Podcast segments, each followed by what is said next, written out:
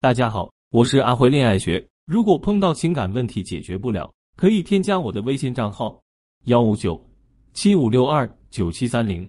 有问题的话可以找我。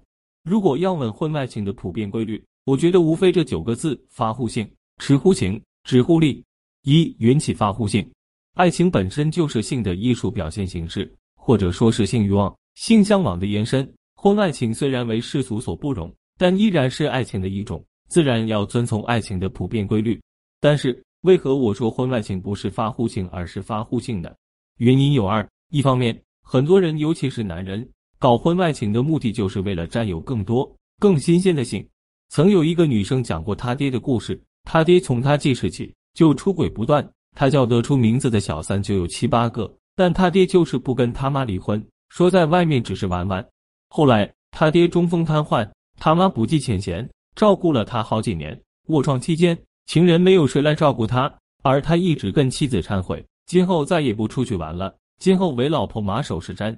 可惜的是，他爹恢复健康后，老实了一阵子，又固态复萌。大家说他爹出轨是图情呢，还是图性？事实上，像他爹这种男人很多，出轨图的就是性，往往看中一个异性的颜值，就想方设法弄到手，玩腻了则弃之如敝履。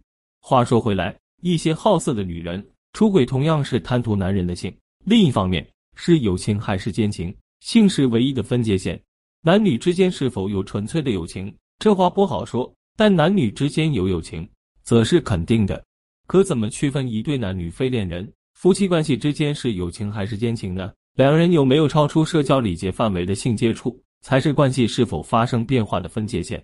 老高和阿蒙是十几年的老友，各自有幸福家庭。但两人也是知己，经常在一起吃饭聊天。对方遇上什么事，另一个比自己的事还上心，想尽办法帮忙。如果两人一直维持这种情谊，也是美事一桩。问题是，有一年夏天，两人吃夜宵喝醉了，拥抱分别时，可能双方穿的太单薄的原因，老高忽然起了生理反应，就抱住阿蒙深吻起来。阿蒙有点措手不及，然后就迎合了。最后两人在车后座车震了。这样一来。两人的纯友谊就变成婚外情，可以说，如果没有性，两人就一直是知己；因为有了性，他们就变成了情人。二缘续持乎情，婚外情跟约炮的区别就在于双方有一定的感情，愿意让这种关系长期化不说，还愿意为了维护这种关系做出一定的付出和努力。举个例子，小强约小萌去开房，但得知小萌病了，他很着急，急忙赶过来，把她送到医院。直到她的老公赶到前，才悄悄离开。那么，小强跟小萌就是情人关系。反之，小强得知小萌病了，就说：“你好好休息，我们下次约。”那么，两人显然仅是炮友，至少小强视小萌为炮友。有的人出轨，原本只是贪性，但被对方说服了，割舍不下，或者一方对另一方产生了感情，而另一方也愿意与之交往，亦或双方都喜欢对方。以上这些情况。就会让双方的关系得以长期化。如果双方之间仅有性，没有掺杂感情，那么时间一长就会腻。但有了感情这个纽带，双方的关系才会长期化、稳固化。那种延续几年甚至几十年的婚外情，不管怎么说，都有一定的情分在里面，至少其中一方对另一方有深厚的感情。三缘灭止乎利。我所见过的持续时间最长的婚外情是五十一年，直到女方去世为止。假如双方是在婚姻中，则已经跨越了金婚。讲述人是一个七十八岁的老爷爷。从他的讲述中，我发现一个特点：两个老人的性格都比较理性，始终让双方的交往没有达到危及各自家庭的地步。但最关键一点，双方没有大的利益冲突。是的，婚外情要想长期维持，不在于双方的性是否一直保持和谐，也不在于双方的感情有多深，最关键的是。两人之间一定不能有太大的利益冲突。假如有了利益冲突，力度超过了双方或其中一方的忍耐阈值，就无以为继。利益冲突大致分三种情况：A. 一方起了贪念，向对方提出了过高的经济要求。男人愿意为自己喜欢的女人花钱，说难听点就是愿意为情人的性买单。但他们对自己该付出多大的价码，往往心中有数。老张喜欢小王，在五年的婚外情中。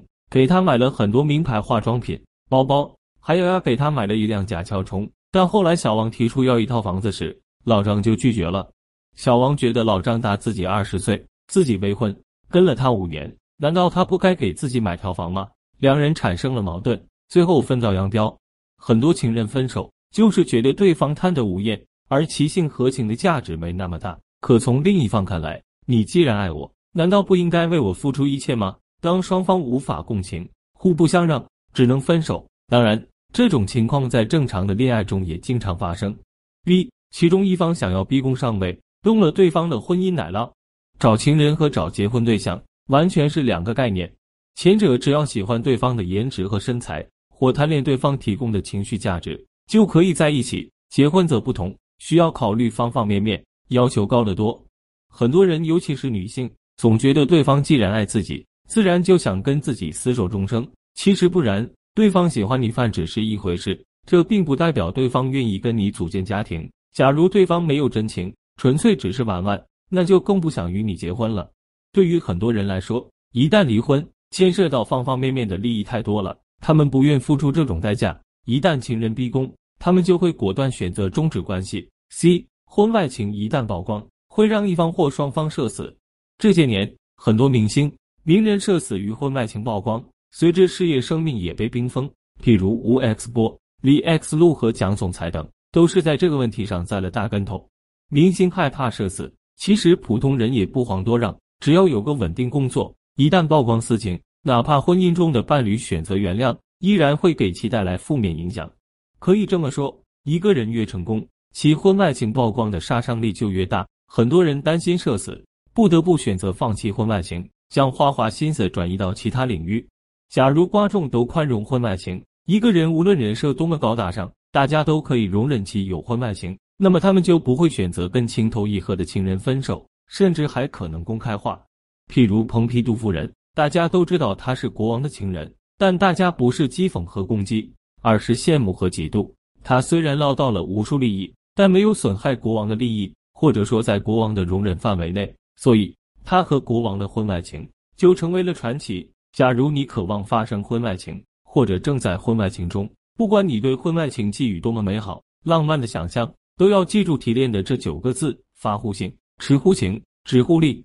如果违反这九字规则，往往就会挨生活的耳光。